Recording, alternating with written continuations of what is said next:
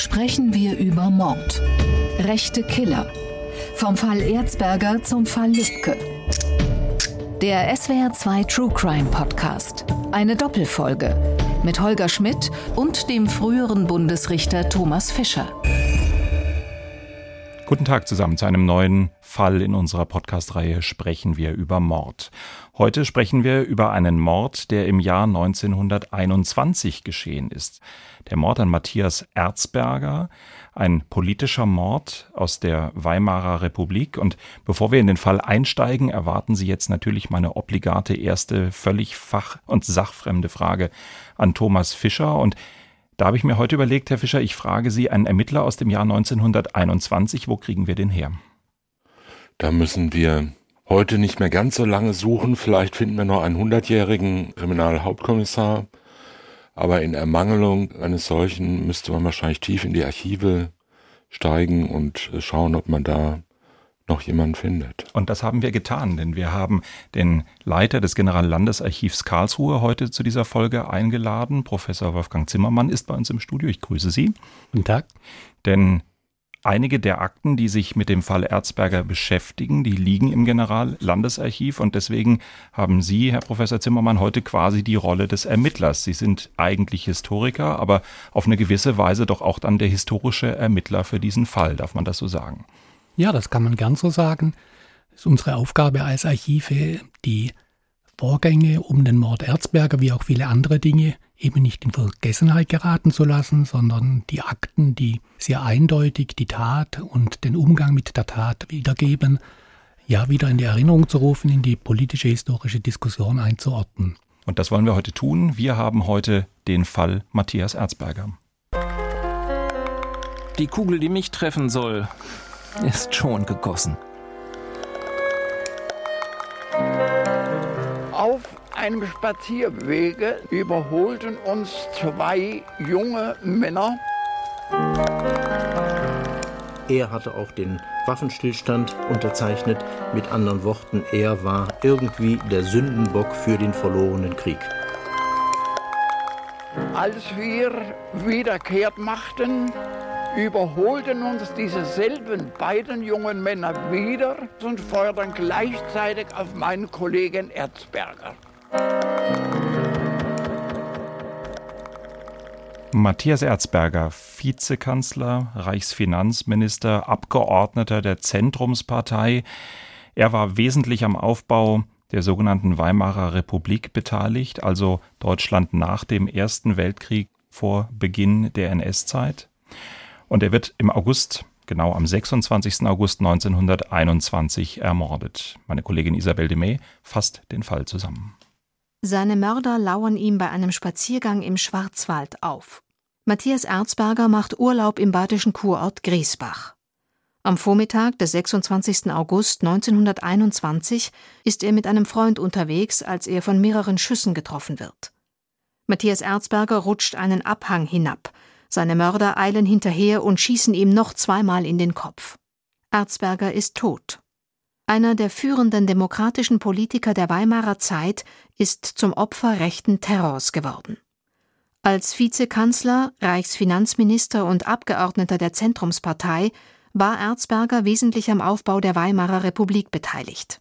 Er unterzeichnete im November 1918 das Waffenstillstandsabkommen von Compiègne, das die deutsche Niederlage im Ersten Weltkrieg besiegelte, und sprach sich für den Versailler Vertrag aus. Den reaktionären Rechten galt er deshalb als Vaterlandsverräter und Novemberverbrecher. Seine Mörder fliehen ins Ausland. Sie gehören zu der geheimen rechtsextremen Organisation Konsul. Bei ihrer Flucht bekommen sie Hilfe. Der Münchner Polizeipräsident besorgt ihnen neue Pässe. Der Salzburger Polizeipräsident begleitet sie nach Ungarn. 1933 kehren sie zurück nach Deutschland. Erzbergers Mörder werden als Helden der NS-Bewegung gefeiert. Erst 1945 werden sie von den Amerikanern gefangen genommen. Doch bis sie vor Gericht stehen, werden noch Jahre vergehen. Die deutsche Justiz tut sich schwer mit ihrer Verurteilung. Ich glaube, wir haben gleich zu Beginn der Folge eine ganze Menge paralleler Probleme auf dem Tisch liegen, über die es sich lohnt zu sprechen. Aber vielleicht, Thomas Fischer, fangen wir doch mal mit dem an, wonach unser Podcast benannt ist. Sprechen wir über Mord. Da ist eine Situation auf diesem Waldspaziergang, wo er quasi sehenden Auges seinen Mördern begegnet. Er sagt selber, er fühlt sich bedroht, also arglos kann er eigentlich in dieser ganzen Lebensphase nicht gewesen sein. Haben wir den klassischen Mord? Ja, damals galt ja der Paragraph 211 StGB schon in derselben Fassung wie heute im Prinzip. Und dieser Tatbestand ist ja eine Qualifikation des Totschlags, dadurch, dass ein sogenanntes Mordmerkmal dazutritt. In diesem Fall kann es Heimtücke gewesen sein und es kann natürlich äh, naheliegend auch ein niedriger Beweggrund gewesen sein, nach heutigen Gesichtspunkten. Ich denke, beides war der Fall. Also sich bedroht fühlen im, im Allgemeinen reicht nicht aus, um zu sagen, dieser Mensch ist nicht mehr arglos. Heimtücke, so ist die allgemeine Definition, liegt dann vor, wenn der Täter unter Ausnutzung einer Hilflosigkeit oder Wehrlosigkeit handelt, die auf der Arglosigkeit des Opfers beruht. In dieser Reihenfolge. Opfer ist arglos, deshalb wehrlos, also nicht verteidigungsbereit und kann deshalb überrascht werden. Das nennt man Heimtücke. Ist also keine besondere tückische Motivation erforderlich oder auflauern oder ähnliches oder in einen Hinterhalt locken, all das muss nicht sein. Auch jemand, der einem offen begegnet, kann im Einzelfall heimtückisch handeln, wenn das Opfer in eine Situation versetzt wird, die immer eine Gegenwehr von vornherein unmöglich macht. Und was das zweite Mordmerkmal der niedrigen Beweggründe betrifft, ist es eigentlich ein klassischer Fall, dass eine Person getötet wird, äh, nicht um ihrer selbst und ihrer Individualität willen, sondern um ihrer Zugehörigkeit zu einer bestimmten Personengruppe, das wäre der klassische Fall etwa rassistisch motivierter Morde oder gegen bestimmte Minderheiten in der Bevölkerung gerichteter Tötungen oder wegen ihrer Zugehörigkeit zu einer bestimmten politischen Organisation, Ideologie, Richtung und so weiter. Das heißt, das Opfer ist ein letzten Endes individuell eher zufälliger Vertreter einer Gruppe, die bekämpft wird. Wird aus symbolischen Gründen oder aus solchen klassischen politischen, in Anführungszeichen, Gründen getötet. Das wird in der Regel als niedriger Beweggrund angesehen, weil es da eben das Opfer nur ein symbolisches Ziel für diese Tötungshandlung ist. Ich glaube, da müssen wir gleich nochmal tiefer reingucken, denn mir fällt ja auf in der Fallschilderung, so wie wir den Fall bisher kennen, dass, sagen wir mal, das Unrecht der Tat zumindest zum Tatzeitpunkt in weiten Kreisen, vielleicht sogar des Staates, so gar nicht gesehen wurde. Und deswegen würde ich gleich gern nochmal danach fragen, wie es denn eigentlich mit dem, ich sag mal, den politischen Vorzeichen dieser niedrigen Beweggründe sind. Wenn jemand dann im Dritten Reich auch geradezu gefeiert worden ist für diese Tat, dann wird man da ja wohl diese niedrigen Beweggründe nicht gesehen haben. Aber ich möchte es, auch wenn ich es jetzt schon quasi als Fragestellung in den Raum geworfen habe, gerade noch mal eine Sekunde zurückstellen und möchte Professor Zimmermann fragen. Sie haben vor sich eine wirklich ziemlich alt aussehende, mutmaßlich originale Akte liegen. Was können Sie aus dieser Akte uns erzählen über dieses Geschehen, wie wir es eben schon gehört haben? Er ist auf dem Spazierweg gewesen und dann niedergeschossen worden. Ich habe aber schon gesehen gerade eben, da ist sogar ein Foto in der Akte von der Situation, oder? Der Fall der Ermordung von Erzberger ist wirklich sehr gut dokumentiert. Zum einen sind die Ermittlungsakten und die Gerichtsakten heute bei unseren Kollegen im Staatsarchiv Freiburg überliefert. Bei uns im Generallandesarchiv liegt sozusagen die politische Akte, also wie das badische Staatsministerium mit diesem politischen Mord umgegangen ist. Und in dieser Akte befinden sich die vier Tatortfotos mit dem Leichnam, mit dem ermordeten äh, Matthias Erzberger. Und wenn wir sozusagen dieses Bild des hilflos daliegenden Mann an der Straßenböschung in Verbindung bringen, dass achtmal auf ihn geschossen wurde, sechsmal und dann nochmal zweimal direkt auf unmittelbarer Nähe, dann ist das natürlich eine eiskalte Hinrichtung. Und das hat ja der Einspiel am Anfang gezeigt von Karl Dietz, der ja schwer verletzt dieses Attentat als Begleiter von Erzberger überlebt hat, der ja auch das nochmal aus seiner Sicht geschildert hat. Das ist schon in seiner Brutalität und in seiner Direktheit wirklich, ja, das Wort bemerkenswert ist hier vielleicht falsch. Wir müssen ja immer noch im Hinterkopf haben, es waren zwei Offiziere, die diesen Mord begangen haben, also Männer, die mit dem Umgang mit Waffen haben. ausgebildet ja. sind und achtmal zu schießen aus zwei Meter, das ist ja nicht nur ein Mord, sondern ein bewusst hier ja ihn auch dann entstellen und tatsächlich ja der Mord demütigt ja man in sich, aber auch nochmal da tatsächlich eine deutliche politische Botschaft auszusenden. Und da kommen wir ja vielleicht nachher auch nochmal drauf bei der Ermittlungstätigkeit, wie deutlich und auch wie kalt diese Täter vorgegangen sind und sich eigentlich auch gar nicht darum gekümmert haben, ihre Spuren zu verwischen. Mhm.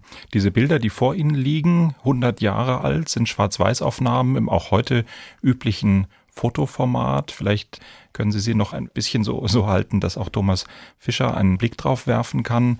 Herr Fischer, nach meinem Eindruck eigentlich, wenn man sich die Bilder jetzt so anschaut und wenn man sich diese Akte so anschaut, dem ersten Anschein nach, Sie haben hunderte, tausende solcher Akten in den Händen gehalten.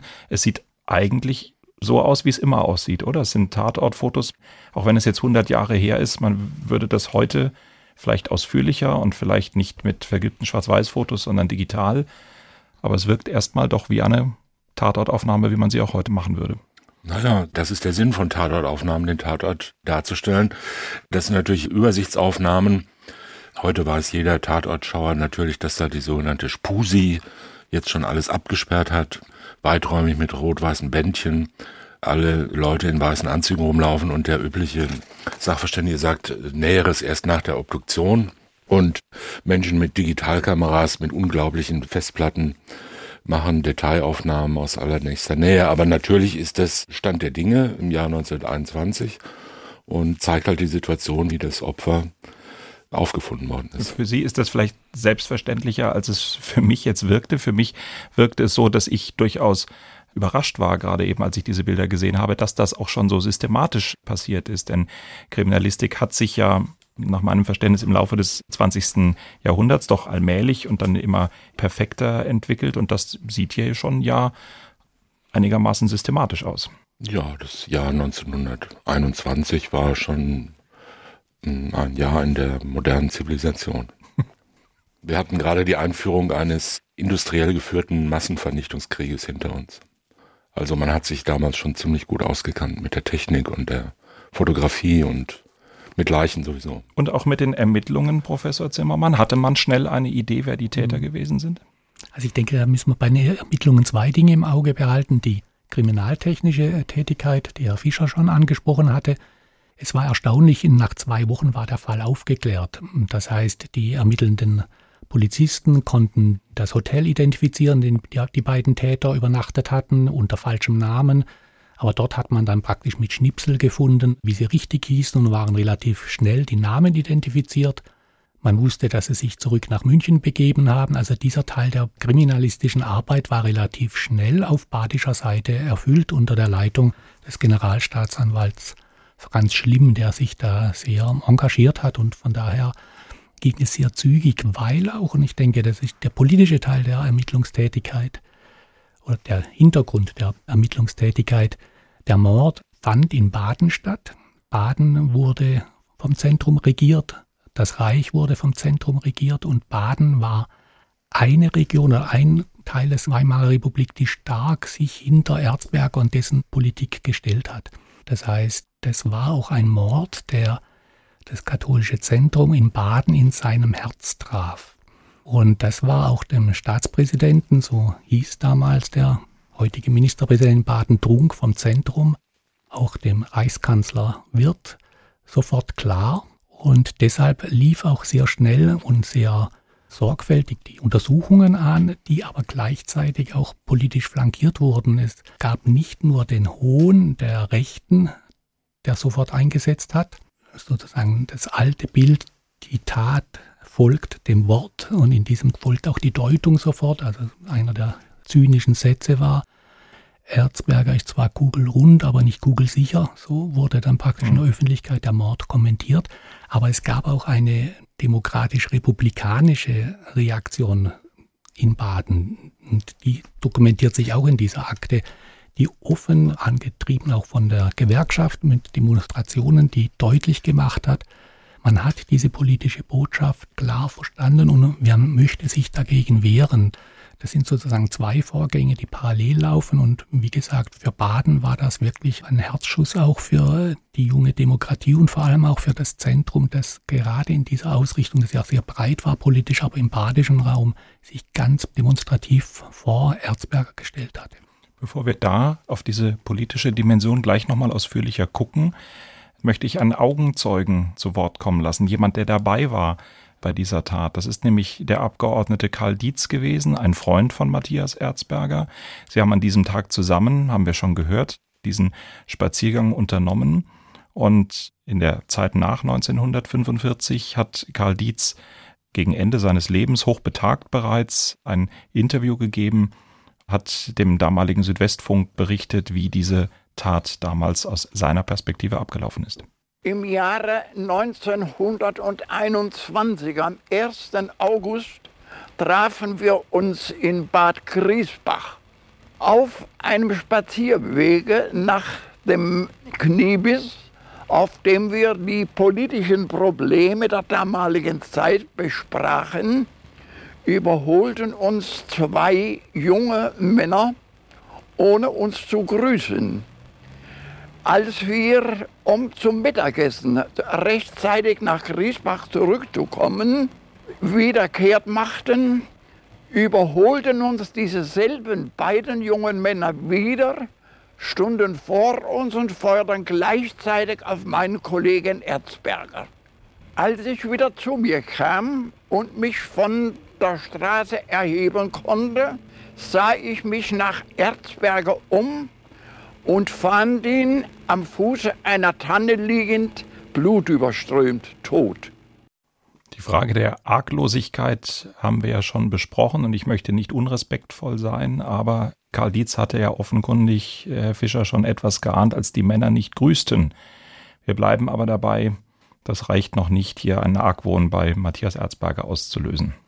Nein, er hat ja sicher, hm, ob er wirklich da schon was geahnt hat oder ob das nur ein Rückschluss ist, indem er jetzt erklärt, äh, schon das erste Auftauchen war verdächtig oder aus der Erinnerung heraus deutete sich schon an, dass da feindselige Absichten waren.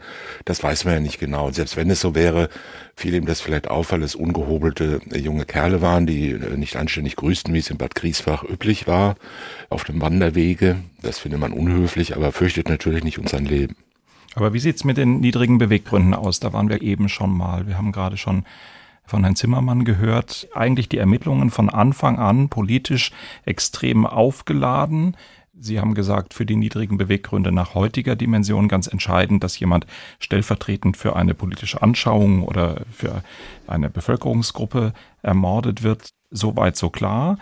Aber jetzt begeben wir uns von 1921 immer weiter in eine Zeit hinein, in der dann im Dritten Reich ganz klar gesagt wird, das ist eigentlich total richtig gewesen, diesen Verräter Erzberger zu töten. Das ist alles eine völlig falsche und verächtliche Politik gewesen damals.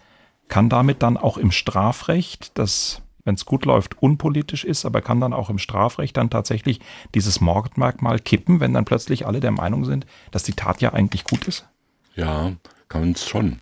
Das ist ja eine sehr schwierige, letztendlich eine sehr schwierige Frage, die uns stundenlang beschäftigen könnte und über die man viel nachdenken und sagen könnte sag mal so, als Fußnoten Stichwort Radbruchsche Formel beispielsweise, Rückwirkung von bestimmten äh, Rechtsprinzipien über solche politisch-historischen Brüche hinweg nach dem Nationalsozialismus, nach dem Ende der DDR beispielsweise. Ich glaube aber, wir müssen die Radbruchsche Formel noch ein bisschen ausführen. Ja, ich äh, versuche mich dahin zu arbeiten. Gut. Sagen wir so, man kann es ja auf zweierlei Weise sehen. Das Strafrecht ist ja in solchen normativen Bewertungen wie zum Beispiel niedrige Beweggründe jetzt nicht unpolitisch. Wir haben ja kein vollständig unpolitisches Strafrecht. Wir wissen ja, was Volksverhetzung ist. Wir wissen, was niedrig ist, was sittlich auf niedrigster Stufe stehend bedeutet, wie wir es bei anderer Gelegenheit schon oft zitiert und erläutert haben. Und das ist aber in einem Maße politisch, als es versucht, auf der Grundlage des Grundgesetzes und der Vorstellung von einem demokratischen Rechtsstaat eine allgemeine, sagen wir mal, ideologieübergreifende Definition zu verwenden. Wir befinden uns hier aber mit unserem Fall im Jahr 1921. Das war ja gerade mal zwei Jahre nach der Revolution, nach dem Beginn der Weimarer Republik oder drei Jahre.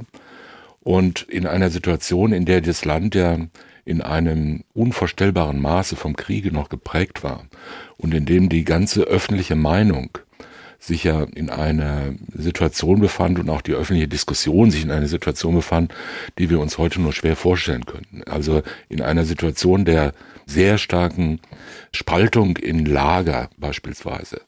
Und in eine Fortsetzung von ideologischen Auseinandersetzungen, die immer in der Gefahr standen, in Gewalt umzuschlagen. Es gab also dieses Verräternarrativ, ja, Novemberverbrecher und so weiter. Und es gab auf der anderen Seite natürlich noch andere Gruppierungen und so weiter. Das heißt, es gab ja keine, in den ersten Jahren der Weimarer Republik, auch in den letzten Jahren natürlich, gab es ja keine gefestigte Vorstellung davon, was eine demokratische Kultur vollbringen könnte würde ich mal so sagen. Professor Zimmermann wiegt den Kopf. Er wiegt den Kopf. Ich nehme das jetzt mal furchtsam zur Erkenntnis und versuche meinen Gedanken noch zu Ende zu führen. Also, ich will damit sagen, es liegt nahe, jedenfalls liegt es manchen Leuten und vielen Leuten nahe zu sagen, was verwerflich ist, das bestimme ich, beziehungsweise das bestimmte Ideologie, der ich angehöre. Meine Feinde zu töten ist nie verwerflich und mich und meine Freunde zu töten ist immer verwerflich.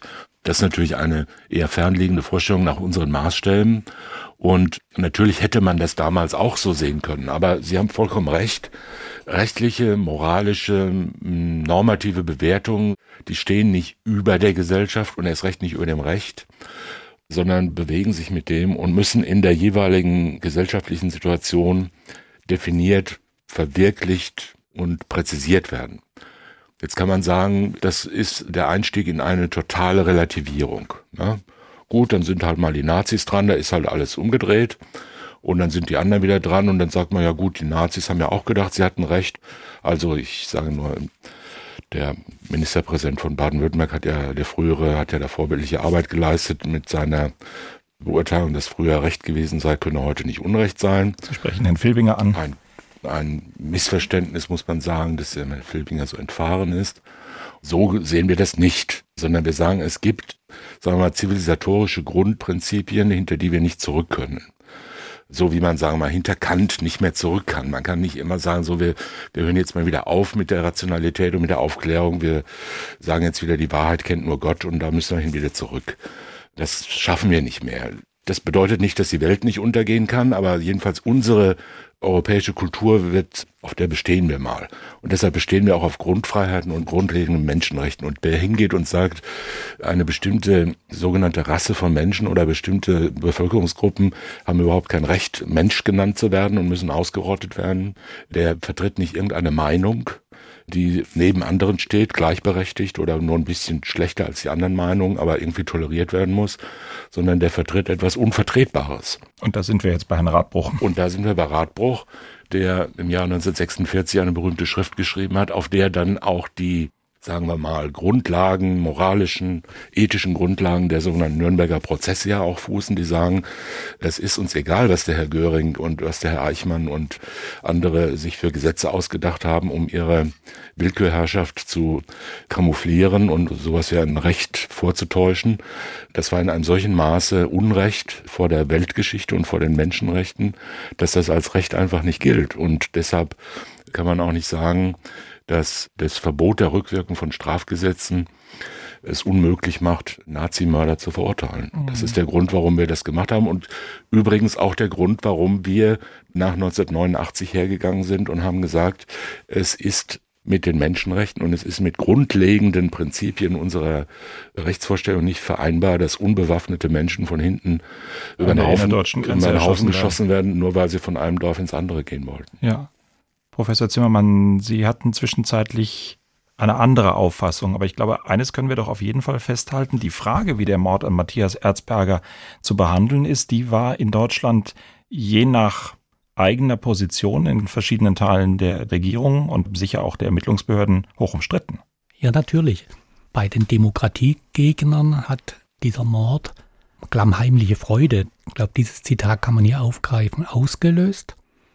Und er war ja auch von der rechten Seite vorbereitet. Wir haben ein Jahr vor der Ermordung diesen berühmten Karl-Helferich-Prozess gegen Matthias Erzberger. Und Helferich, vorher hoher Ministerialbeamter im Kolonialamt, hat eine Schrift publiziert, Fort mit Erzberger. Und sofort im gleichen Jahr, 1920, ein junger Offizier, ehemaliger Offizier, schießt auf Erzberger und bezieht sich nachher auf diese Schrift. Das heißt, es gibt eine Öffentlichkeit, die diesen Mord publizistisch vorbereitet und dann praktisch darauf wartet, dass dann die Hilfeshelfer so angestiftet oder von sich aus dies so deutend umsetzt. Das ist praktisch bei Matthias Erzberger wirklich par excellence mit aller Bedrücktheit und nachzuverfolgen. Ich wollte aber einen Punkt vorher von Herrn Fischer aufgreifen. Diese Radbruchsche Formel oder eben die Frage von Filbinger, was damals Recht war, ist ja die Frage dann 1933 des Amnestiegesetzes, dass die beiden Täter ja dann praktisch als Helden nach Deutschland zurückkehren lässt. Aber wenn wir die Situation 1921 in den Blick nehmen, dann müssen wir doch schon klarstellen, die Republik war natürlich gespalten, aber die Republik hatte eine Verfassung, die über eine Volksabstimmung legitimiert worden war. Die Republik hatte eine Regierung, ein Parlament, das zum ersten Mal nach demokratischen Regeln gewählt war. Frauen durften zum ersten Mal wählen und so. Das heißt, der Mord galt einem demokratisch legitimierten Vertreter dieser Republik und der sozusagen der ja schon auch irgendwie so der Kristallisationspunkt. Während die Täterschaft ja sozusagen dieses System ablehnte. Also es war kein Bürgerkrieg, wo zwei um ihre Vormacht kämpften, sondern es war ganz klar ein, eine terroristische Strategie seit 1918 von den Demokratieverweigern auf dem rechten Lager in Verbindung mit den alten Eliten, die nicht bereit waren, ihre Privilegien oder überhaupt das Kaiserreich hinter sich zu lassen, durch politische Morde diese Demokratie zu destabilisieren. Und das beginnt ja 1918, 19 mit Liebknecht, mit Rosa Luxemburg und wir müssen da auch wirklich darauf achten, nicht in gute und in schlechte Morde zu differenzieren. Also Liebknecht und Luxemburg, die dann eher dann nachher in die sozialistische Erinnerungskultur eingegangen sind, andere eher in die demokratische Erzberger oder ja, Rathenau und so weiter, aber auch Gustav Landauer oder Kurt Eisner. Es ist also eine Terrorstrategie von Kadern, die politisch gedeckt waren, um diese Demokratie zu diskreditieren und zu, äh, sozusagen ja, zu stürzen. Der, der, Vollständigkeit halber, auch die Nationalsozialisten hatten in dieser Zeit ja ihre ersten Opfer, die sie dann eben auch als Helden gefeiert haben. Der erste Soldat der SS als Beispiel genannt. Also auch Morde in der Weimarer Republik, die Anhänger der späteren Nazi-Bewegung äh, getroffen haben. Also alle Seiten quasi hatten da ihre Helden und auf allen Seiten gab es diese Morde. Ja, aber ich würde schon gern differenzieren. Natürlich, Sie haben recht, es gab diese Straßenkämpfe, wo natürlich auf beiden Seiten Morde, auch in der Münchner Räterepublik. Aber der Erzberger Mord, genauso wie die anderen, die ich vorher geschildert habe, waren ja gezielt auf Repräsentanten dieses Staates antidemokratisch. Ja. Antidemokratisch. Und wenn ich das anführen darf, Erzberger wurde ja dann in Biberach in seiner Heimat in Oberschwaben bestattet. Und da gab es zwei Redner, Eugen Bolz, der spätere Staatspräsident und ihr Opfer des 20. Juli und eben der Reichskanzler. Und beide bringen das ganz gut auf den Punkt. Eugen Bolz sagt damals, die Kugeln haben nicht seiner Person, sondern seiner Politik gegolten und dadurch fühlen auch wir uns getroffen. Ja, das ist das ja der. ist sozusagen dieser. Ich stimme Ihnen da ganz zu. Ja, das ist ja eigentlich der Sinn der Sache. Und insoweit unterscheiden sich natürlich, sagen wir mal, Tote und Opfer von Straßenkämpfen und Ähnlichem ganz entscheidend kategorial von solchen Opfern, wie wir jetzt hier gerade sprechen, weil es ja bei solchen politischen Morden immer um Delegitimierung geht. Es geht nicht um die Person an sich, genau. sondern die Person als Symbol. Mhm. Das ist aber eine Sache, die ja fast zwingend ist. Also selbst solche winzigen Gruppen, zum Beispiel in der Bundesrepublik die RAF, er hat ja den Generalbundesanwalt nicht umgebracht, weil der Herr Buback ein unsympathischer Mensch war, sondern weil man den Generalbundesanwalt mhm. ermorden wollte und eine Gruppe von 15 oder 20 Leuten der Bundesrepublik Deutschland den Krieg erklärt hat oder der NATO den Krieg erklärt hat, ja, und gesagt hat, wir wollen jetzt nach der Genfer Konvention behandelt werden, weil wir sind Kriegspartei und haben jetzt einen feindlichen Offizier ermordet, mhm. sozusagen getötet. Und das ist ja dasselbe wie in diesem Erzberger Fall. Da wird ein Reichsminister getötet, um das System das sogenannte System, das heißt diese demokratische Republik zu treffen und zu delegitimieren und genau. zu sagen, da könnt ihr sehen, wie schwach das System ist, das aus lauter Verrätern besteht, das Großdeutschland verraten hat und uns die Kriegsschuld aufbrummt und so weiter. So mhm. war's. Aber Professor Zimmermann, wir wissen, dass die beiden Mörder, Heinrich Schulz und äh, Heinrich Tillesen, Hilfe hatten, unmittelbar nach der Tat Hilfe mhm. hatten. Sie hatten es mhm. erwähnt. Mhm. Polizeipräsidenten, mhm. mhm. ja nun nicht kleine Funktionäre des mhm. Staates helfen. Was wissen wir über die Motivation aus der Position eines Polizeipräsidenten, so offenkundig dem Mörder zur Flucht zu verhelfen? Ablehnung der Demokratie par excellence?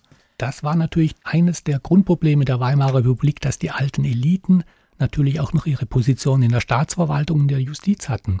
Genau das lässt sich am Fall Erzberger natürlich ganz klar zeigen, wie praktisch die beiden Mörder aus dem badischen Raum von hier dann nach München gehen und man muss sich das vor Augen führen. Sie werden dort, nachdem sie von Baden ja eindeutig, also vom badischen Generalstaatsanwalt identifiziert und personalisiert waren, ist es in München so, dass die beiden Mordverdächtigen auch zu einem Verhör bei der Polizei vorgeladen werden.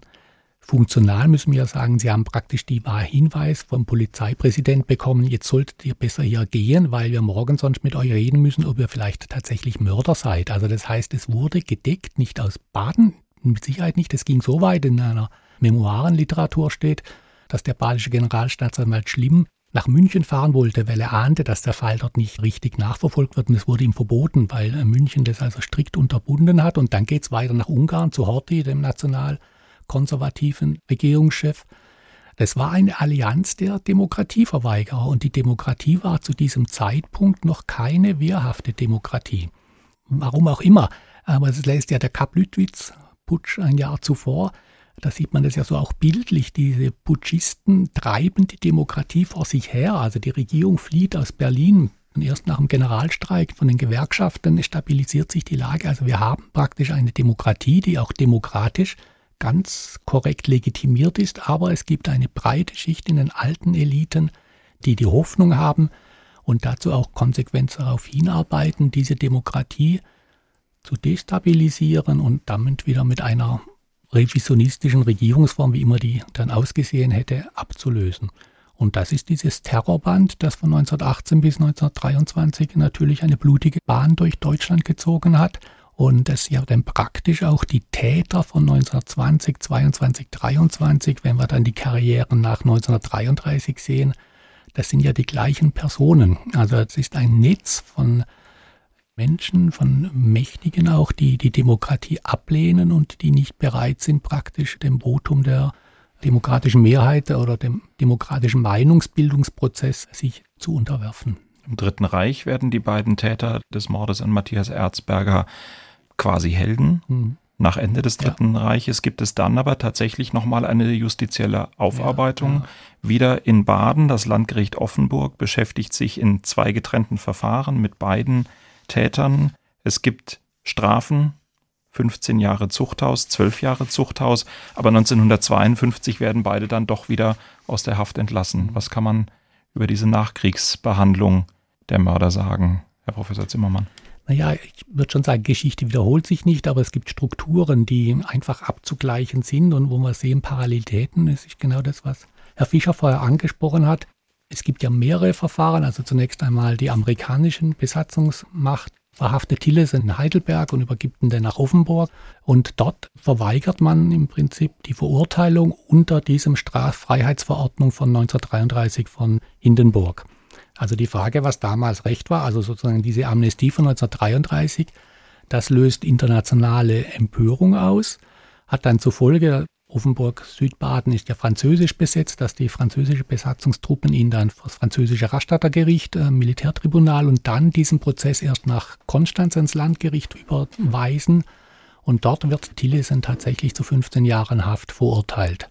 Also auch da haben wir sozusagen eine andere Konstellation im 1921, 22, 23. Da wurde einfach den Tätern ermöglicht zu fliehen. Und hier, das hat Herr Fischer ja deutlich äh, formuliert, geht man zunächst einmal aus, dass das Gesetz der Rechte der Nazizeit weiterhin anzuwenden ist, also auch eine Amnestie äh, durch Hindenburg zunächst zutrifft. Und dann kam es eher im zweiten Schritt zu dieser Verurteilung. Sie haben ja zu Recht darauf hingewiesen, dass, also es waren ja hauptsächlich diese Tillessen-Verfahren, das zwar 15 Jahre, hm, weiß ich nicht, ob das so, ich schaue Herrn Fischer anfragen, das eine übliche Strafmacht bei Mord ist. Aber es kommt ja zu einer erstaunlich schnellen Begnadigung, wie Sie zu Recht gesagt haben. Und vielleicht so ein kleines Aperçu der Rechtsgeschichte, dass aber die Witwe von Erzberger, die damals noch lebte, die Familie Erzberger, dieser Begnadigung zugestimmt hat.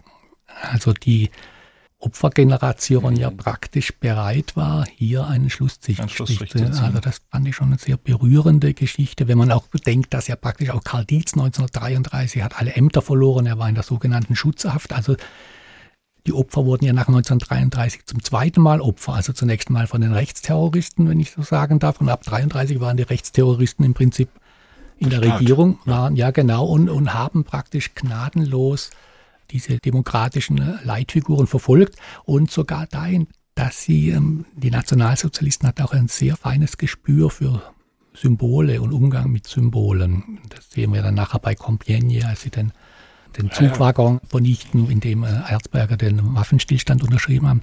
Als erstes werden alle Gedenksteine von Erzberger beseitigt. In Biberach am Kniebiss. Also das ist eine Damnatio Memoriae, dass die Nationalsozialisten mit der Rehabilitierung der Täter, das geht eins in eins, Hand in Hand. Bei der Frage nach der angemessenen Strafe habe ich es natürlich einfach. Auch ich schaue Thomas Fischer an. 15 Jahre in Anbetracht eines Mordes, bei dem mir jetzt auf Anhieb überhaupt nichts einfällt, was die äh, Schuld der Täter mindern könnte. Kein übertrieben hartes, sondern eher ein unverständliches Urteil. Man hätte lebenslang erwartet, oder? Ja, ehrlich gesagt, ich habe das Urteil natürlich nicht gelesen und weiß deshalb nicht, wie man auf 15 Jahre gekommen ist. 15 Jahre Zuchthaus, das ja damals noch gab. Vermutlich hat man das auf diese Überzeugungstäterschaft äh, gestützt, könnte sein, oder auf irgendwelche sonstigen außergewöhnlichen Milderungsgründe und hat dann gesagt, ist, ich weiß nicht, ob es ein minderschwerer Fall war oder ob es mildernde Umstände gab. Jedenfalls hat man von der lebenslangen Freiheitsstrafe oder lebenslangen Zuchthaus abgesehen. Und die Begnadigung natürlich, die wieder unter anderen Gesichtspunkten läuft, kann man natürlich auch erstens in Frage stellen in ihren Ergebnissen. Zweitens ist sie natürlich im Zusammenhang mit der insgesamt, muss man sagen, weitestgehend gescheiterten äh, juristischen Aufarbeitung des Nationalsozialismus zu sehen, die damals sich ja darauf konzentriert hat zu sagen, wir wollen äh, die Sache möglichst schnell hinter uns bringen. Ab den frühen 50er Jahren äh, schwamm drüber und jetzt geht's vorwärts. Wir brauchen die alten Eliten auch aus der NS-Diktatur für den Aufbau dieses neuen Staates unter Adenauer. Und die Justiz war durchseucht, muss man einfach sagen, von alten Nazi-Richter und Nazi-Staatsanwälten, die sich gegenseitig geschützt haben oder gesagt haben, eigentlich waren wir immer dagegen und strecken wir uns mal an und sind jetzt alle Demokraten. Es hat ja auch geklappt, muss man sagen. Ja, also man muss ja aus der Entfernung von 75 Jahren jetzt auch sagen, es ist aus diesen ganzen alten Mitläufern Nazis sind einigermaßen ordentliche Demokraten geworden. Manche sind einfach so dahin gewelkt und dann ab den 60er Jahren in Pension gegangen und eine neue Generation hat sich ab den 80er Jahren zunächst mal getraut zu fragen und die Akten wieder herauszuziehen. Und vieles ist rausgekommen, aber Mir bin ich jetzt nicht so sicher, Herr Fisch, aber jetzt machen wir ein ja, man weites könnte ein, darüber ein, natürlich noch viel Aber Wir betreten ein weites Feld. Wenn ich mir anschaue, was wir mit Blick auf die Ermittlungsstelle für NS-Verbrechen in Ludwigsburg ja bis heute eine Vielzahl von Fällen haben, wo man sich fassungslos fragt, was ist da eigentlich los, wenn 99-Jährige sich jetzt verantworten müssen für Taten, die völlig vor Gericht gehören, bin ich völlig dabei, aber haben Sie eigentlich seit. Jahrzehnten verhandelt Ja, gehört. da haben Sie schon recht. Ich will nur sagen, der Adenauer war ja auch nicht blöd. Ganz im Gegenteil. Diese ganzen alten Nazi-Eliten, die da übernommen worden sind in der Justiz, in der Wirtschaft, im Staatsbereich und so weiter, im Kulturbereich, die sind halt eingekauft worden, muss man mal etwas flapsig sagen. Ja, die sind eingekauft worden mit der Chance, ein neues Leben anzufangen und zu sagen, wir lassen euch weitermachen und ihr haltet jetzt mal den Schnabel und jetzt richtet ihr euch sozusagen in der neuen Republik ein. Insgesamt nach der Marschrichtung der Nachkriegszeit unter dem Vorzeichen des neuen Kalten Krieges, der Westorientierung, der Wiederbewaffnung und vielen anderen Dingen hat das ganz ordentlich geklappt, so wie sich das der Adenauer Staat vorgestellt hat. Das war kein Zufall. Das will ich damit nur sagen. Ja? Und dass das moralisch, dass wir heute sagen, wir hätten es ganz anders gemacht und wir hätten aber richtig mal aufgeräumt, das ist keine Kunst. Das kann man nach 70 Jahren immer leicht sagen. Das liegt mir natürlich fern zu sagen, das hätten wir anders gemacht, da gebe ich Ihnen völlig recht, aber wir müssen schon im Hinterkopf behalten, dass das einen Preis hatte. Diese Art der Politik, das hat nämlich den Preis gehabt, dass die Überlebenden der politischen Opfer, die Angehörigen oder auch die Opfer selber, den Mund zu halten hatte. Das ging ja nicht anders. Also wir müssen uns ja einfach auch mal so das ins Bild vorstellen. Karl Dietz, der vorher eingespielt wurde, der ja auch verletzt wurde von Tillerson, und ja noch bis in die 60er Jahre als CDU-Politiker gelebt hat, der begegnete dann nach 1953, 54 dem Mörder auf der Straße, der nur fünf Jahre im Gefängnis war. Ja. Und das sind natürlich schon Herausforderungen. Und gleichzeitig aber, im Württemberger Umfeld von Eugen Bolz haben wir das untersucht, die Überlebenden ja auch nicht die Möglichkeit hatten, diese Taten zu formulieren und offen damit umzugehen, weil natürlich dieser gesellschaftliche Konsens war abdickeln und schweigen. Und nein, nein, ich wollte nicht sagen, Nein, nein, dass da Gerechtigkeit eingekehrt ist. Ganz das- ich stimme Ihnen vollkommen ja, zu. ja. Aber das ist, das ist, glaube ich, einfach wichtig. Das müssen wir uns vorstellen. Die wir heute feiern, so Menschen wie Erzberger oder Stauffenberger, wie sie alle heißen wurden, die hatten in den 50er Jahren die Angehörigen, das war die zweite Herausforderung an sie, die man gestellt hatte, dass sie jetzt praktisch bereit sind, den Tätern von vor 1945 sozusagen wieder zu begegnen und nicht eigentlich nicht auf diese Taten hinzuweisen. Und beim Prozess Tillesen muss man ja immer noch im Hinterkopf haben, da bin ich jetzt strafrechtlich natürlich überhaupt nicht firm, aber das Verfahren lief dann vor 1949. Das heißt, da gab es ja noch Todesstrafe. Ja. Also das Grundgesetz hat ja noch nicht die Todesstrafe abgeschafft, sodass natürlich auch hier ein dünnes Eis war und letztlich hätte sogar eine Todesstrafe irgendwie, es wäre mit Sicherheit spektakulär gewesen, aber auch wenn wir zurückgehen zum Rathenau-Mord, der kurz nach Erzberger war, der zumindest strafrechtlich auch richtig mit angemessenen Urteilen, aber auch da gab es keine Todesstrafe. Also es gab nie eine Todesstrafe für einen Rechtsterroristen, der Politiker ermordet hat, obwohl es natürlich die Todesstrafe noch gab, also auch nicht ausgesprochen und dann vielleicht begnadigt oder so. Also jetzt nicht, dass ich falsch verstanden werde, als ob ich ein Befürworter der Todesstrafe wäre, aber, Aber eben nicht die wenn man- Maximalstrafe. Ja, ja, wenn Ja. man sieht, welches Instrumentarium Ja. sozusagen zur Verfügung stand, das muss man schon auch noch mit bedenken. 100 Jahre ist der Mord an Matthias Erzberger her. Ein Grund auch für uns heute über diesen Fall zu sprechen. Ich sehe aber noch einen weiteren Grund und einen weiteren Aspekt, der in die Gegenwart reicht, weswegen wir diesen Fall hier beleuchten wollen. Und das ist die Frage, wie viel 20er Jahre des 20. Jahrhunderts haben wir denn eigentlich aktuell? Wie vergleichbar ist denn eigentlich die Situation der politischen Morde, der rechtsterroristischen Übergriffe heute? Das ist ja eine Frage, die in den vergangenen zwei Jahren kräftig diskutiert worden ist, eben auch wegen Fällen, die vergleichbar sind. Und deswegen möchte ich gerne den Bogen in die Gegenwart schlagen. Und ich begrüße jetzt nicht tatsächlich hier im Studio bei uns, wie Professor Zimmermann und Professor Fischer, sondern über Leitung zugeschaltet aus Frankfurt am Main, Heike Borufka. Hallo Heike. Hallo. Heike Borufka ist Gerichtsreporterin des Hessischen Rundfunks und Heike, du hast einen Fall am Oberlandesgericht Frankfurt verfolgt, der in meinen Augen eigentlich ziemlich viele Parallelen zu dem Mord an Matthias Erzberger aufweist. Und das würde ich gerne mit dir und Thomas Fischer und mit Wolfgang Zimmermann jetzt besprechen, angelehnt eben an die Ermordung von Matthias Erzberger. Und das ist der Mord an Walter Lübcke. Und was damals passiert ist, als der Regierungspräsident von Kassel ermordet worden ist, das fasst uns Isabel Demet zusammen. Der Kasseler Regierungspräsident Walter Lübcke sitzt in der Nacht auf den 2. Juni 2019 auf seiner Terrasse in Wolfhagen-Istar und raucht eine Zigarette, als ihm aus nächster Nähe in den Kopf geschossen wird. Lübcke stirbt. Die Tat gilt als erster rechtsterroristisch motivierter Mord an einem Politiker in der Bundesrepublik. Zwei Wochen später wird Stefan Ernst in Kassel verhaftet. Von ihm finden sich DNA-Spuren auf dem Hemd des Opfers. Ernst ist ein vorbestrafter Rechtsextremist. Mit 15 Jahren legt er ein Feuer im Haus eines türkischen Mitschülers. Drei Jahre später verletzt er einen Imam lebensgefährlich mit einem Messer. Im selben Jahr lässt er vor einer Flüchtlingsunterkunft eine Bombe detonieren. Weitere Gewalttaten folgen. Am 14. Oktober 2015 gehen Ernst und sein Freund, der Mitangeklagte Markus H., ins Bürgerhaus von Lohfelden bei Kassel. Walter Lübcke spricht dort über eine Erstaufnahmeeinrichtung für Geflüchtete. Walter Lübcke sagt, ich würde sagen, es lohnt sich in unserem Land zu leben, und da muss man für Werte eintreten. Und wer diese Werte nicht vertritt, der kann jederzeit dieses Land verlassen, wenn er nicht einverstanden ist. Das ist die Freiheit eines jeden Deutschen. Markus H. filmt den Auftritt mit seinem Handy. Das Video stellt er noch am selben Abend ins Internet. Lübcke wird zum Feindbild der rechten Szene. Stefan Ernst beginnt ihn auszuspionieren. Vier Jahre später wird er ihn töten.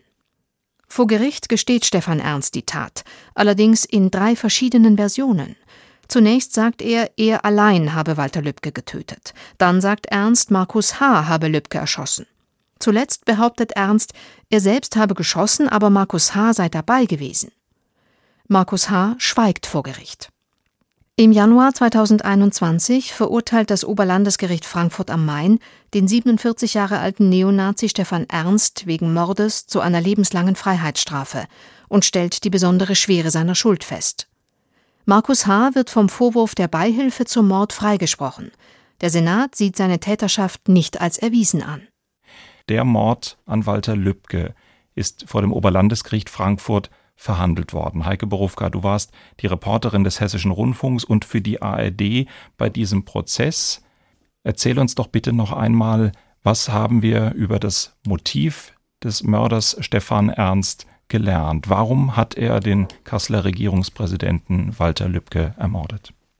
Weil er ihn für einen Vaterlandsverräter hielt und da haben wir schon die erste Parallele. Also er hat geglaubt, so hat er es jedenfalls gesagt, er müsse etwas für Deutschland tun. Er hat geglaubt, er müsse Deutschland vor Politikern dieser Gattung retten. Er hat auch geglaubt, dass er sich vorbereiten müsse mit anderen Gesinnungsgenossen auf einen bevorstehenden Bürgerkrieg. Das hat bedeutet, dass er sich bewaffnet hat. Das hat auch bedeutet, dass dieser Mann, der sowieso ja schon so sehr radikalisiert war, wir dürfen nicht vergessen, der ist zum ersten Mal aufgefallen mit einer rechtsextremistischen Straftat. Da war er 15 Jahre alt. Mittlerweile ist er 47 Jahre alt. Also dieser Mensch hat sich noch mehr radikalisiert. Das geht natürlich viel einfacher, seitdem es das Internet gibt. Er hat es auch, wie ich fand, sehr eindrücklich im Gerichtssaal beschrieben, aber auch schon der Polizei, die das auf Video aufgenommen hatte. Wir haben all die vielen Stunden im Gerichtssaal verfolgen können und, glaube ich, schon ein Gefühl dafür bekommen, welches Weltbild dieser Mann vertreten hat. Völkisch-national hat es die Bundesanwaltschaft am Anfang genannt in ihrer Anklageschrift, am Ende auch. Das Gericht hat es dann auch übernommen im Urteil. Jetzt haben wir ja vorhin auch gehört, dass Matthias Erzberger ermordet worden ist für die Politik, für die er als Symbol stand. Galt das denn auch für Walter Lübcke? Ist Walter Lübcke letztlich auch für einen gewissen Politikstil von seinem Mörder verantwortlich gemacht worden? Er ist auf jeden Fall dafür verantwortlich gemacht worden, dass er Werte in sich trug und Werte nach außen getragen hat. Wir kennen ja diesen Ausschnitt aus der Rede, die er in Lohfelden gehalten hat im Jahr 2015. Es war Oktober 2015. Die sogenannte Flüchtlingswelle hatten wir damals. Es kamen viele geflüchtete Menschen nach Deutschland. Und Walter Lübcke hat in dieser Bürgerversammlung die Bürger mitnehmen wollen, den Bürgern erklären wollen, warum eine Asylunterkunft gebaut werden müsse, warum wir Deutsche eben eine Verantwortung haben und warum auch sein seine christliche Grundeinstellung dazu führt, dass es für ihn überhaupt keine Alternative dazu gibt. Und ein Ausschnitt dieser Rede ist dann ja ins Netz gestellt worden von Markus H. Das ging viral und damit eine Form von Radikalisierung und eine Form von Hass, die mich heute noch erschreckt. Wir haben das sehr gut erleben können und hören können in diesem Prozess und wir haben es auch in der Person Markus H., wie ich finde, erleben können, der in einer unangemessenen Art und Weise sich in diesem Prozess verhalten hat, der in einer überheblichen Art und Weise da nicht nur an wirklich unpassenden Stellen gegrinst hat und uns gezeigt hat, wie überzeugt er doch eigentlich von dem ist, was er da offensichtlich ins Netz gestellt hat und wie sehr er sich auch immer noch freut darüber, was er angerichtet hat damit. Das war schwer zu ertragen. Dieses Video, das Markus H. aufgenommen hat, Stefan Ernst, der Mörder von Walter Lübcke, war mit dabei. Stefan hat ihn mit auf diese Bürgerversammlung genommen. Das haben wir hier. Hören wir diese eine Minute gerade nochmal an. Lassen Sie mich erstmal ausreden. Ich bin hierher gekommen, trotz meiner kaputten Stimme und das bearbeitet auch gleich. Nein, ist armer Kerl, ist klar. Diese ganzen Mittel können Sie lassen. Ich bin stolz darauf, dass wir als Regierungsvideo mit der Mannschaft, mit den Ehrenamtlichen hier dazu beitragen. Da danke ich aber auch den Schülern, was ich in der Zeitung gesehen habe, den Lehrern. Ich habe mich immer hier für die Schule mal eingesetzt, äh, dass hier auch in der Schule das weitergeht. Das wird ja Früchte davon, dass wir hier eine tolle Schule haben, dass wir mit Kirchen hier eine Wertevermittlung haben, wo wir sagen, es lohnt sich in unserem Land zu leben. Und da muss man für Werte eintreten und wer diese Werte nicht vertritt, der kann jederzeit dieses Land verlassen, wenn er nicht einverstanden ist. Das ist die Freiheit eines jeden Deutschen. Das ist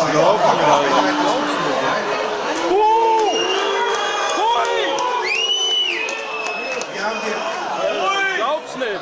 Verschwinde! Und ich sage aus haben alle Freiheiten. Und hier gibt es eine Demokratie mit Mehrheitsbeschlüssen, das ist eine Demokratie. Thomas Fischer, Analogie im Strafrecht ist streng verboten und eine schwierige Sache, aber wie viel Parallele liegt in der Ermordung von Walter Lübcke und dem Mord an Matthias Erzberger? Ich glaube, ich vertrete das jetzt mal so, wie es vielleicht nicht ganz erwartet wird. Ich glaube, dass nicht sehr viel Parallele darin liegt.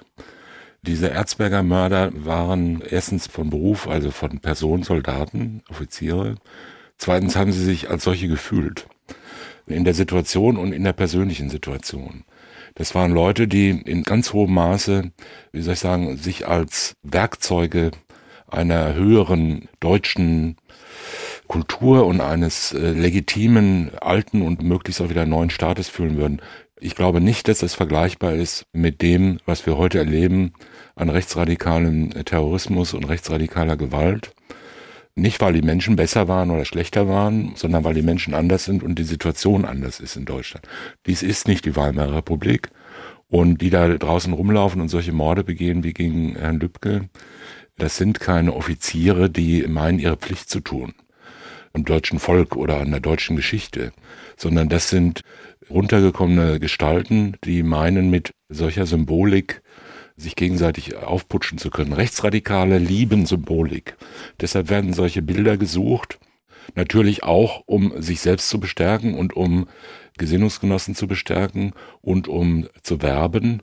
Das ist in der Sache. Es geht immer um die Delegitimierung und es geht natürlich gerade darum zu sagen, da könnt ihr mir sehen, wir machen das genauso wie damals oder wir knüpfen daran an ne? und der Herr Höcke verbeugt sich so vor dem Ministerpräsidenten wie der Herr Hitler vor dem Herrn Hindenburg weil wir sozusagen die legitimen Erben dieser großen deutschen Bewegung sind. Das soll das ja alles darstellen und die Leute, die das empfinden und die ihr ganzes Leben damit verbringen, nach solchen Symbolen und solchen Fetischen zu suchen und, und kleine Zeichen irgendwo hinzumalen, an denen sie sich dann erfreuen können und so ein Zeug, die hören das. Ja? Und draußen rum gibt's eine große, aufgeregte Öffentlichkeit, die sagt, und schon wieder haben die Nazis zugeschlagen und schon wieder. Das heißt, man muss aufpassen, dass man aus solchen Mördertypen oder aus solchen Mordkomplotten wie dem NSU und ähnlichem, dass man da nicht etwas Größeres macht, als es ist. Ich will damit nicht sagen, das ist ganz klein und nicht unbedeutend. Ich möchte nur sagen, die Frage, ob wir heute angesichts einer rechtsradikalen oder rechtsextremistischen Partei im Bundestag und in vielen Landtagen und angesichts eines großen rechtsextremen Bevölkerungsteils, der sich offen dazu inzwischen bekennt und sich nicht mehr fürchtet, und einer kleinen rechtsterroristischen Bewegung im Untergrund und am Rande des Untergrunds, in den Kameradschaften und wo sie überall sich rumtreiben, herzugehen und zu sagen, wie weit sind wir schon auf dem Weg von der Weimarer Republik zum endgültigen Zusammenbruch der Demokratie, das würde ich für sehr gefährlich halten. Mhm. Und man sollte diese Dinge nicht, ich will nicht sagen überdramatisieren, aber man sollte ihnen nicht mehr Ehre zukommen lassen, als sie verdienen. Heike. Naja, aber wir haben schon sehr analoge Dinge. Also wir haben sehr ähnliche Wortwahlen. Wir haben damals den größten Volksschädling, das haben die auch gesagt. Wir haben Täter oder mindestens einen Täter, wir können ja nur von einem reden, beim anderen ist es nicht nachweisbar gewesen, der glaubt, er mache das als Dienst am deutschen Volke. Das haben wir damals auch gehabt. Wir haben eine Partei, da gehen die hin. Man konnte das wirklich gut erleben im Lübcke-Prozess. Also diese fatale Wirkung der AfD, wo sie alle hingehen, wo sie sich treffen, wo sie sich verabreden, wo sie auf Demonstrationen gehen, wo sie sich groß fühlen. Und diese Hybris, wir müssen das deutsche Volk retten, wenn es wir nicht machen, macht's keiner. Also das würde ich nicht so kleinreden. Fragen wir Professor Zimmermann, wie viele Parallele sehen Sie? Also ich hatte ja vorher schon gesagt, Geschichte wiederholt sich nicht, aber genau Parallelen kann man natürlich mal genau hinschauen. Und ich gebe im ersten Punkt Herr Fischer recht, absolut. Die Bundesrepublik Deutschland heute ist nicht mit Weimar zu vergleichen, was die gefestigte Demokratie bei uns betrifft. Und ich gebe Ihnen auch recht, ganz klar, die Gruppen des Rechtsterrorismus nach 1918, 19, das waren die eng vernetzt mit den Eliten und auch die Täter selber. Das heißt, das ist ein deutlicher Unterschied zu heute. Das ist unstrittig so. Aber was jetzt die Kollegin ja angesprochen hat aus dem Prozess jetzt am Kasseler Mord. Wir haben aber natürlich die klare Parallele, dass in der Tat die Täter damals wie heute für sich beanspruchen, sie sind für eine höhere Sache unterwegs, nämlich fürs deutsche Volk, weil ohne ihr Tun das deutsche Volk sozusagen untergeht. Also dieser Gedanke, dass eine Gruppe sich zusammenfindet und nicht demokratisch legitimiert, sondern weil sie die wahren Werte verteidigt, nach außen propagiert, wir sind das Volk und damit aus diesem Selbstverständnis her Taten ableitet, die auch eben in diesem Fall Morde sein können. Da gibt es schon gewisse Parallelitäten. Die zweite Parallelität für mich als Historiker ist, was ich vorher schon angesprochen hatte, dieser Nexus. Man beginnt mit Worte, aus denen folgen Taten. Also wenn ich dann so Pegida-Bilder habe, wenn ein Galgen durch Dresden getragen wird, wo dran steht, Merkel muss weg und ich dann die Streitschrift fort mit Erzberger lese, sehe ich Parallelen. Also Sprache ist der erste Schritt zu Taten. Und ein Punkt natürlich gebe ich Ihnen bei der Einschätzung der Rechtsterroristen heute völlig recht. Aber als Historiker, wenn ich mich jetzt zurückdenke und ich wäre jetzt 1920, vielleicht und hätte dort Adolf Hitler gesehen, den würde ich vielleicht gleich einqualifizieren wie heute die Täter. Damals hätte ihn wahrscheinlich ja niemand aus den Eliten ernst genommen. Das ja, hat ja auch nicht. Ja. Nein, Sie haben vollkommen recht, aber die Frage ist ja, was für eine Folge hat das? Dass die Symbolik dieselbe ist und dass die Worte parallel so gewählt werden, das ist ja erstens offenkundig, zweitens banal, drittens äh, auch kein Zufall, sondern das ist ja gerade der Sinn der Sache, deshalb machen die es ja so. Natürlich haben die, die das heute tun, würden sich freuen, wenn es so wäre wie 1921 oder 22. Genau da wollen die ja hin. Mhm. Selbstverständlich ist das insoweit parallel. Und es bedeutet ja auch nicht, dass jetzt jemand wie Stefan S. in Kassel, dass der jetzt ungefährlicher ist als Herr Tillesen damals war in Bad Griesbach. Das bedeutet es auch nicht. Im Gegenteil, wir haben ja gesehen, er ist genauso gefährlich. Er ist bereit dazu, aus solchen Gründen einen Menschen zu ermorden, den er nicht kennt und der ihm nichts getan hat und aus vollkommen abwegigen Gründen, ja. Das ist klar. Die Frage, die sich stellt, ist ja nicht, finden wir das empörend, dass es sowas gibt? sondern die Frage ist, wie gehen wir damit um, was tun wir dagegen und wo stehen wir jetzt? Warten wir jetzt darauf, dass die SA wieder marschiert oder schicken wir jetzt die Bundeswehr los, um die Wälder zu durchkämmen oder die AfD festzunehmen oder so, ja, oder was machen wir jetzt? Und einfach nur zu sagen, da gibt's Parallelen, das ist zwar richtig, aber das bedeutet ja an sich noch nichts. Ich glaube, wir haben eine wie man so schön immer sagt, gefestigte Demokratie. Wir haben auch eine gefestigte Justiz. Wir haben eine Polizei, in der es zwar manche Probleme gibt, aber die ja nicht mehrheitlich auf der Seite der Demokratiefeinde steht. Das kann man ja schlicht und ergreifend nicht sagen. Wir haben ja nicht eine Justiz, die bis ins Mark durchseucht ist von Leuten, die eigentlich den Staat, dem sie dienen sollen, nur verächtlich finden und die nur darauf warten, dass sie endlich befördert werden von der neuen Elite der Nationalsozialisten. Das haben wir ja alles nicht. Wir haben eine Verwaltung, die funktioniert. Wir haben einen Parlamentarismus, der funktioniert. Und sich da jetzt ängstlich in die Ecke zu drücken, bloß weil ein paar Mörder rumlaufen und sagen, wir sind die neue große Bewegung, das ist einfach übertrieben. Damit will ich nicht sagen, dass irgendwas verharmlost oder verkleinert werden soll.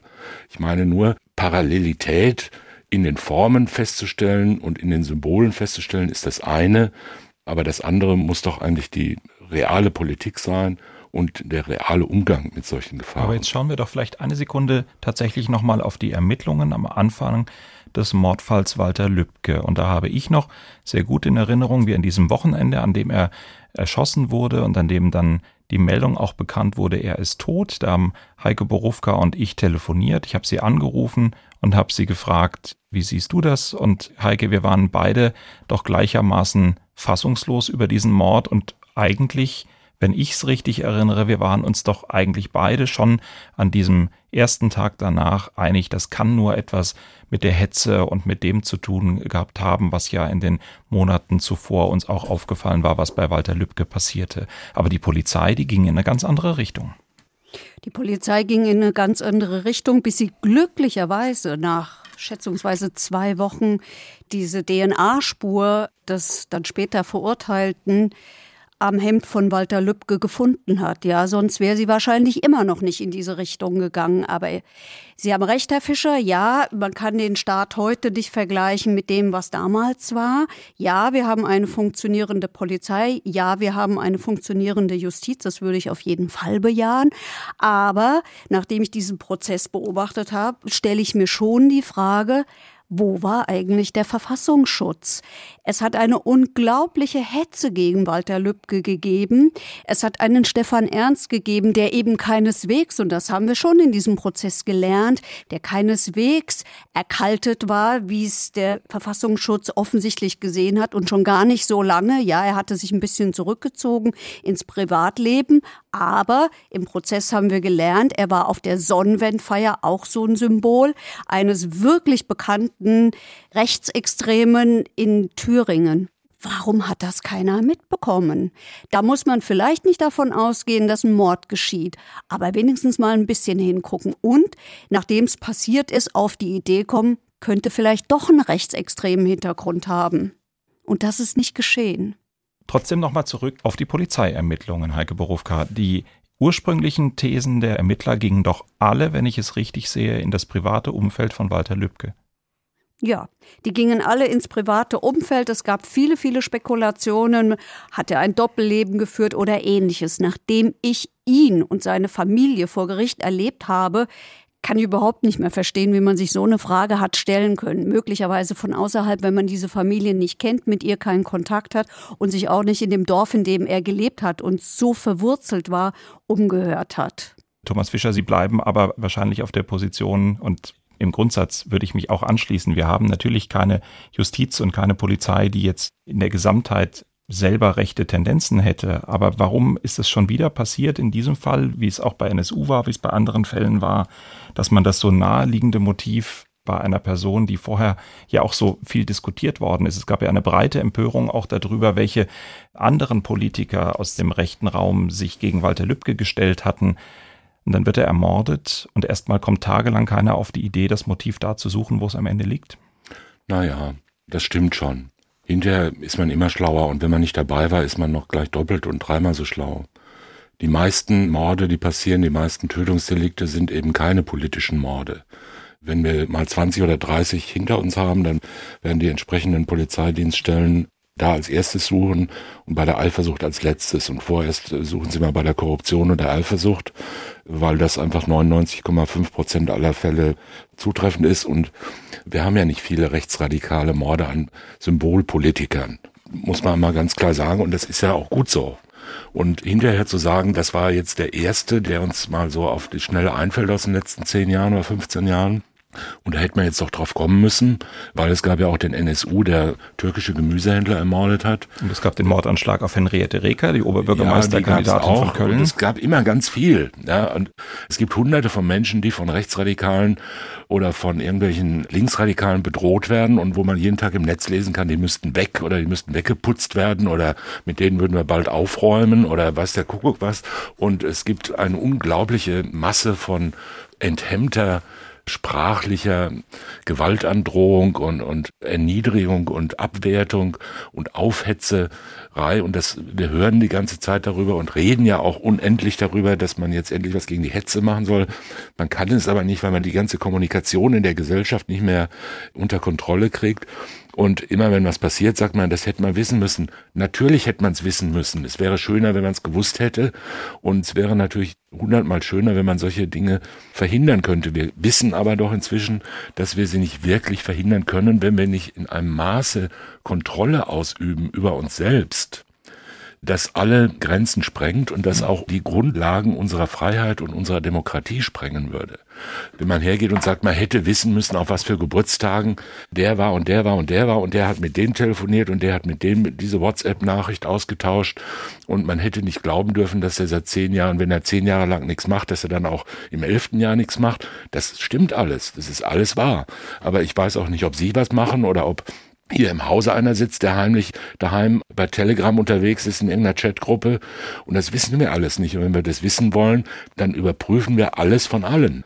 Und dann durchleuchten wir uns ständig und dann äh, hängen wir in jedes Büro eine kleine Kamera und dann ist jedes Telefon ein Trojaner und dann wissen wir noch mehr über uns alle. Muss ja unter genau. Umständen gar nicht sein. Ich bin da schon bei Heike Berufka, die sagt, der Verfassungsschutz hat genau dafür ja ein paar Kompetenzen und hat genau dafür auch gewisse Raster, nach denen er sich Leute anschaut und er hat in diesem konkreten Fall und ich glaube, das bestreitet nicht mal der hessische Verfassungsschutz selber, tatsächlich eine leider fatale Fehleinschätzung eines zuvor schon notorisch gewaltbereiten Straftäters. Ja, Sie haben recht, Herr Schmidt. Aber es ist doch so, wann immer etwas passiert, ist es so, dass etwas passiert ist, was nicht hätte passieren müssen, ja? Deswegen ist es passiert. Deshalb ist es ja passiert.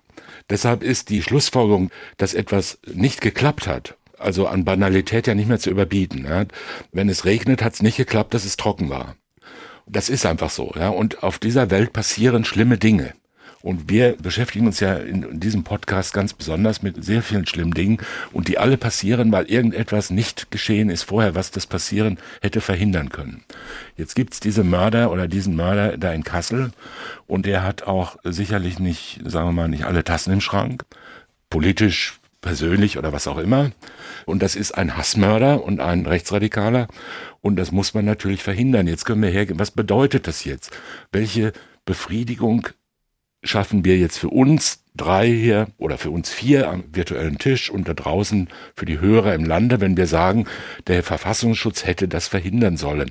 Das ist wahr. Da werden alle zustimmen. Wie viele Milliarden Euro wollen wir denn jetzt in den hessischen Verfassungsschutz investieren, damit er das beim nächsten Mal, nein, nein, nein, damit er es beim nächsten Mal macht? Wie viele tausend Leute wollen wir denn einstellen, damit sie uns noch besser überwachen und alle Stefan Ernst dieser Welt es geht finden? Nicht um besser, es geht nicht um besser überwachen, es geht um anders einschätzen. Das ist der Punkt gewesen. Es ist falsch eingeschätzt worden. Und es ist, als es passiert ist, zunächst mal keiner auf die Idee gekommen, in diese Richtung zu schauen. Da haben Sie recht. Und das ist der Fehler gewesen. Und Sie haben ja recht, hinterher sind wir furchtbar schlau.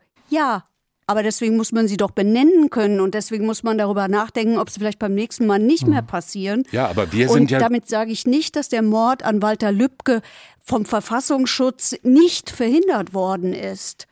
Aber er hat nicht richtig hingeschaut. Das finde ich sehr wohl. Ja, aber wenn Stefan man das, Ernst wenn ist man ein das 500 Mal gesagt hat, der mal kurz dann muss man doch mal sagen, okay, das haben wir jetzt gesagt. Ich glaube wirklich, es gibt kein Land der Welt, was ich jedenfalls kenne, am Rande bemerkt, ich kenne nicht sehr viele, aber von denen, die ich kenne, ist Deutschland sicher das Land, was ein solches Maß an hinterher Besserwissern wie bei uns, das ist ja nun wirklich selten. Und wann immer irgendwas passiert, ist irgendjemand anders schuld. Man selbst ist ja nie schuld. Das habe ich überhaupt noch nie erlebt, dass einer gesagt hat, ich hätte besser hinschauen sollen. Und daraus schließe ich jetzt, dass ich äh, ab sofort mich total schäme bis ans Ende meines Lebens. Und von jetzt an gucke ich immer in jede Ecke. Ja, Sondern alle ja. wissen immer nur, Nach- dass alle anderen hätten hinschauen sollen. Und das wird dann von allen 50 Mal gesagt. Und jetzt schwört der Verfassungsschutz beim nächsten Mal, schauen wir hin. Und wenn der nächste türkische Imbisshändler ermordet wird oder getötet wird, dann werden die halt nicht mehr suchen, ob er eine außereheliche Beziehung hatte, sondern werden halt erstmal woanders schauen. Und wenn der nächste Regierungspräsident bedroht wird, wird man auch irgendwas anderes machen. Aber Herr Fischer, mit Verlaub, das ist doch zynisch. Nein, finde ich nicht. Was ist denn die Folge davon? Die Folge ist davon, dass wir sagen, oh ja, Pech gehabt, kann halt passieren. Hm. Oder was ist denn die Alternative dazu? Das ist ganz sicherlich nicht die Folge. Wir müssen versuchen. Aber äh, da muss man es doch benennen dürfen. Ja, aber nach dem Benennen kommt doch das Handeln. Das ewige Benennen hilft uns ja nicht Richtig. weiter. Wir- Wir müssen Strukturen von Fehlern erkennen und die müssen behoben werden. Und ich glaube, da sind sie beide gar nicht weit auseinander. Es ist letztlich um eine Bewertungsänderung, um eine Sensibilisierung an diesem Themenfeld gehen muss für die Ermittlungsbehörden. Aber Professor Zimmermann sitzt hier sehr geduldig, hat schon mehrfach die Hand gehoben. Und natürlich möchte ich Ihnen auch die Gelegenheit geben, etwas dazu zu sagen. Und vor allen Dingen möchte ich Sie fragen, mit der historischen Brille, was lernen wir denn aus dem, was wir über Walter Lübcke und den Fall Walter Lübcke gerade besprochen haben, gerade im Vergleich zum Mord an Matthias Erzberger für die Zukunft?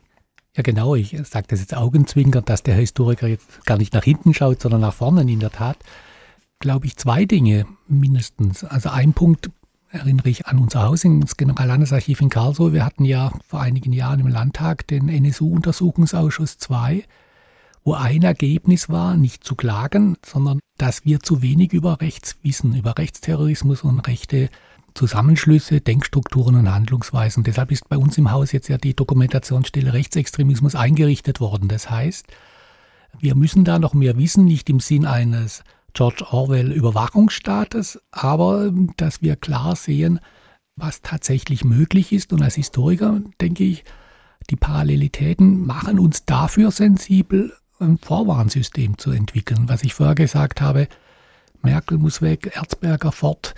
Also, dass wir auch wirklich für Sprache sensibilisieren, nicht in einer Verbotskultur, das hilft nicht, aber in einer pädagogischen, äh, ja, einfach, dass wir das in die Gesellschaft reintragen. Und Dritte, wenn ich als Historiker weiß, von 1922, 23 ging es auf 1933. Wir sind uns ja alle einig, dass wir eine Parallelität nicht wollen, dass wir ein 2033 irgendwo haben. Also, dass wir schon auch immer als wehrhafte Demokratie denken müssen, auch wenn unsere Demokratie heute gesichert ist, das ist kein Selbstläufer, sondern das braucht eine aktive Einsetzung von uns, dass diese beiden, die in Frankfurt jetzt vor Gericht stehen, jetzt sage ich ein unsinniger Satz, aber er ist bewusst formuliert, dass die nicht in zehn Jahren unsere Republik regieren. Das war ja praktisch die Situation von 1920. Mhm. Und als Historiker, wenn ich nach vorne schaue, weiß ich, die Geschichte ist offen und es sind auch Dinge denkbar, die wir heute eigentlich uns gar nicht vorstellen sollten. Ja. Und das heißt, auch in Weimar hätten wir dort schon eine wehrhafte Demokratie 1922 gehabt, hätte man vielleicht noch Dinge verhindern können, die nach 1933 nicht mehr zu verhindern waren. Gut. Und das ist sozusagen das Vorwarnsystem, was ich als Historiker schon gerne in den Raum stelle. Und das sind für mich Bilder, Symbole und Sprache, neben dem tatsächlichen Handeln schon etwas ganz Wichtiges, weil das unsere Denkmatrix verändert. Wir ordnen unsere Erfahrungen in Bilder ein, der Gegenwart und der Vergangenheit und mit dem, das haben Sie zu Recht gesagt, spielt die Rechte, also sagen, diesen Dechiffriercode müssen wir zeigen, um deutlich zu machen, hier stehen wir, wir haben doch alles im Griff, aber es ist kein Selbstläufer. Wir sind gefordert. Wenn ich Ihnen da noch einmal zustimmen und widersprechen darf. Sie haben in allem recht, was Sie gesagt haben. Nur, hm, ich versuche das Ergebnis von dem, was Sie sagen, zusammenzubringen mit dem, was die Kollegin in Frankfurt gesagt hat. Sie ziehen jetzt die Parallele zwischen Erzberger muss weg und Merkel muss weg. Wir haben ja wunderbare Bilder von den Pegida-Demonstrationen mit dem Galgen und von den Menschen, die da schreien, Merkel muss weg. Und wir wissen ganz genau, wer die Hetzparolen von dem Volksaustausch verbreitet. Und wer das sagt, bis in den Bundestag hinein, stehen ja alle da. Und wir kennen die Leute, die in Dresden und Leipzig äh, rummarschieren und diese Sprüche kloppen und woanders auch. So, und wie viele von denen sind dann jetzt verhaftet? Wo ist denn die wehrhafte Demokratie? Und was machen wir denn jetzt damit, dass wir die Symbole entlarven? Gar nichts. Wir sagen, gut, der hat einen Galgen dabei, den zeigen wir jetzt mal an wegen Bedrohung und dann stellt die Staatsanwaltschaft das ein. Ja, und ist jetzt der leitende Oberstaatsanwalt entlassen worden oder sind die jetzt alle eingesperrt worden oder sind die alle wegen Bedrohung jetzt verhaftet worden? Durchkämmt der Verfassungsschutz von Frankfurt jetzt die Leute, die in Frankfurt, Kassel, Darmstadt oder sonst wo rumlaufen und sagen, Merkel muss weg? Nichts davon. Ja, und zwar mit guten Gründen. Wir sagen, nein, wir haben ja Artikel 5 Grundgesetz und wir haben Artikel 8 Grundgesetz, Versammlungsfreiheit, Redefreiheit, keine Pressezensur. Da wird doch mal irgend so ein durchgeknallter Rentner mit dem Galgen rumlaufen dürfen. Zum Beispiel, ja. Ich sage das jetzt nur mal, die sitzen ja jetzt nicht alle in Festungshaft ne? und müssen äh, Bücher schreiben, nein. Und müssen dicke Bücher schreiben, ja, dass sie bald den Staat übernehmen. Und wir tun ja gar nichts dagegen, sondern wir sagen, ja, das ist aber wirklich schlimm, dass es solche Leute gibt und man muss da gut aufpassen. Aber auf keinen Fall darf man den Fehler machen, das wieder zu übersehen. Nein, ich stimme zu. Aber wenn doch diese schrecklichen Fehler begangen worden sind, als gesagt wurde, Lübcke muss weg, beispielsweise, und keiner hat's getan, und die Leute sind nicht vorher verhaftet worden und man hat nicht alles durchsucht, als gesagt wurde, dieser Lübcke, das ist ja das Letzte, der muss, irgendeiner muss den wegputzen. Warum wird denn jetzt nichts getan, wenn gesagt wird, Merkel muss weg? Das ist ja die Frage. Also, wenn wir uns gegenseitig, wir Intellektuellen, wir Verteidiger der Demokratie, wir Eliten, in den Rundfunkhäusern und sonst wo in den Redaktionen, wenn wir uns gegenseitig ständig erzählen, dass man die rechte Symbolik entlarven sollte, dann wo findet denn das mal außen statt? Und man kann sich fürchten davor, das ist ja vollkommen richtig, ich stimme dem zu. Aber der Kampf besteht nicht darin, andere Leute immer zum Kämpfen aufzufordern. Also ein Plädoyer für gesellschaftliches Entgegentreten. So ist es. Heike Borufka, was ist die Konsequenz in Hessen gewesen? Was ist nach deinem Eindruck aus dem Urteil, aus der Feststellung, wie Walter Lübcke ermordet worden ist, wer dafür verantwortlich ist, was sind für Konsequenzen gezogen worden? Wir haben einen neuen Untersuchungsausschuss und ich stehe Untersuchungsausschüssen äußerst kritisch gegenüber. Ich halte viel von dem System, das die Justiz hat und wenig davon, dass in Untersuchungsausschüssen ständig Politiker in irgendwelche Kameras sagen, wie Sie den Tag jetzt nun bewertet haben. Ich finde das sehr richtig, dass man das am Ende eines Prozesses, in dem Fall eines Untersuchungsausschusses macht. Ich weiß es nicht. Ich weiß es nicht, was die Konsequenz ist wenn wir Glück haben, sind die Leute aufgerüttelt. Und ja, ich bin natürlich auch keine Befürworterin eines Überwachungsstaates, sondern des Gegenteils. Und ich sehe sehr wohl das Problem, dass Justiz ständig lösen muss, was eine Gesellschaft irgendwie nicht hinzukriegen scheint. Und das kann es auch nicht sein, weil das nicht Aufgabe der Justiz ist. Jetzt hoffe ich so ein bisschen auf diesen Untersuchungsausschuss und glaube aber nicht wirklich dran. Und Wolfgang Zimmermann, Ihre Hoffnung für die Zukunft? Meine Hoffnung ist schon Dialog, Austausch. Ähm, wir haben vor Corona in Karlsruhe archivpädagogische Projekte gehabt mit Schülerarbeiten, die wir in einer Ausstellung vorgezeigt haben. Da waren zwei Arbeiten von Schülerinnen, die sie selber erarbeitet haben, wo sie genau mit Hasssprache anhand von Quellen des Dritten Reiches und die auf heute übertragen haben. Das war eine Schülerarbeit und das war ein lernendes Forschen. Das war kein Belehren von uns, das geht links rein und rechts raus am Kopf, sondern die jungen Menschen haben das in einer Sensibilität erforscht und auch in einer sprachlichen Behutsamkeit formuliert, das mir Hoffnung macht, dass wir hier, wenn wir darüber reden, wenn wir das in pädagogische Konzepte in die Öffentlichkeit tragen, dass wir da mehr vielleicht erreichen als nur der Verfassungsschutz, der natürlich nur die Feuerwehr spielt. Ich denke, wir müssen dafür sorgen, dass die Feuerwehr nicht nötig ist. Und das ist für mich Kultur, Austausch, Dialog, alternativlos. Nicht darüber reden, sondern Programme daraus entwickeln, wie wir über diese Konfliktfelder reden. Das war unsere sehr außergewöhnliche Folge. Sprechen wir über Mord, der Fall Erzberger und der Fall Lübcke. Wir haben über zwei politische Morde und ihre Vergleichbarkeit oder Unvergleichbarkeit gesprochen. Ich bedanke mich ganz herzlich bei Professor Wolfgang Zimmermann vom Generallandesarchiv in Karlsruhe. Ich danke Thomas Fischer, wie immer hier an meiner Seite und ich bedanke mich bei Heike Berufka, Gerichtsreporterin des Hessischen Rundfunks in Frankfurt und Heike, selber Podcasterin. Erzähl uns bitte für alle, die Podcasts wie diesen gut finden, von deinem Podcast noch ganz kurz verurteilt. Ja, wir machen den Podcast verurteilt. Wir, die wir viel in Gerichtssälen saßen und sitzen. Ich sitze immer noch viel in Gerichtssälen. Wir wundern uns ja nicht mehr über bestimmte Dinge. Wir finden die selbstverständlich und stellen dann, zumindest geht es mir so, oft verwundert fest, dass andere Menschen die ganz unlogisch finden und vor allen Dingen ungerecht. Und deshalb habe ich mir für diesen Podcast den Blick von außen reingeholt in Person des sehr bekannten, in Frankfurt sehr bekannten Podcasters Basti Red. Der stellt die Fragen, die die Menschen sich stellen. Ich finde sehr klug, wenn auch in einer komplett anderen Sprache, als ich sie spreche. Daran reiben sich viele. Das ist gewollt. Wir nehmen anders als ihr auch kleine Fälle in den Podcast rein. Wir hatten etwa neulich den Fall eines Attentats auf eine Katze und haben das Schicksal von Kitta Fussel geklärt. Wobei wir eine gebratene Katze mit Kartoffelpüree auch schon in unserem Podcast hatten. Also, den Podcast von Heike Berufka und Basti Red gibt es überall da, wo Sie auch uns gefunden haben. Ich sage danke fürs Zuhören. Ich sage danke Georg Brandl und Sophia Hoog hinter der Scheibe und danke allen anderen, die mitgeholfen haben. Sprechen wir über Mord. Sie hörten einen Podcast von SWR 2. Mehr zum Leben von Matthias Erzberger und zu seiner Ermordung hören Sie im Podcast von SWR2 Wissen in der Folge Märtyrer der Weimarer Republik, der Politiker Matthias Erzberger. Das komplette Podcast-Angebot und ein Online-Dossier zu dieser Sonderfolge auf swr2.de. Kultur neu entdecken. SWR2